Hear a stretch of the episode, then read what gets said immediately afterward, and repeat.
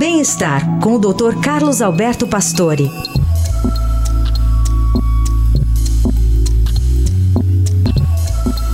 Isso é importante hoje do Dr. Pastore, que é uma pergunta que a gente pode se fazer com mais frequência, né? Como anda o cuidado com a saúde mental de quem cuida da gente?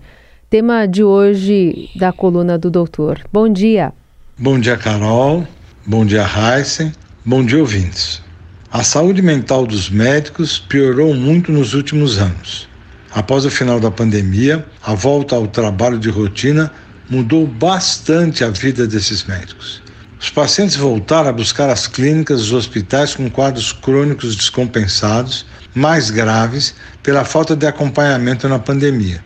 Nesses últimos dois anos, a sobrecarga de pacientes públicos e privados aumentou demasiadamente e os médicos também ficaram sobrecarregados. Na avaliação dos profissionais médicos pelo serviço da Faculdade de Medicina da USP, observou-se que muitos têm sofrido de depressão e ansiedade. A rotina dos médicos não permite uma alimentação balanceada devido ao acúmulo de trabalho. Alguns trabalham mais de 10 horas por dia.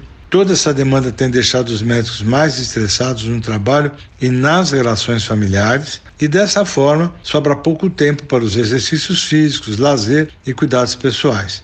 Fica claro que os médicos têm que procurar ajuda, avaliações periódicas e se cuidar como cuidam dos pacientes.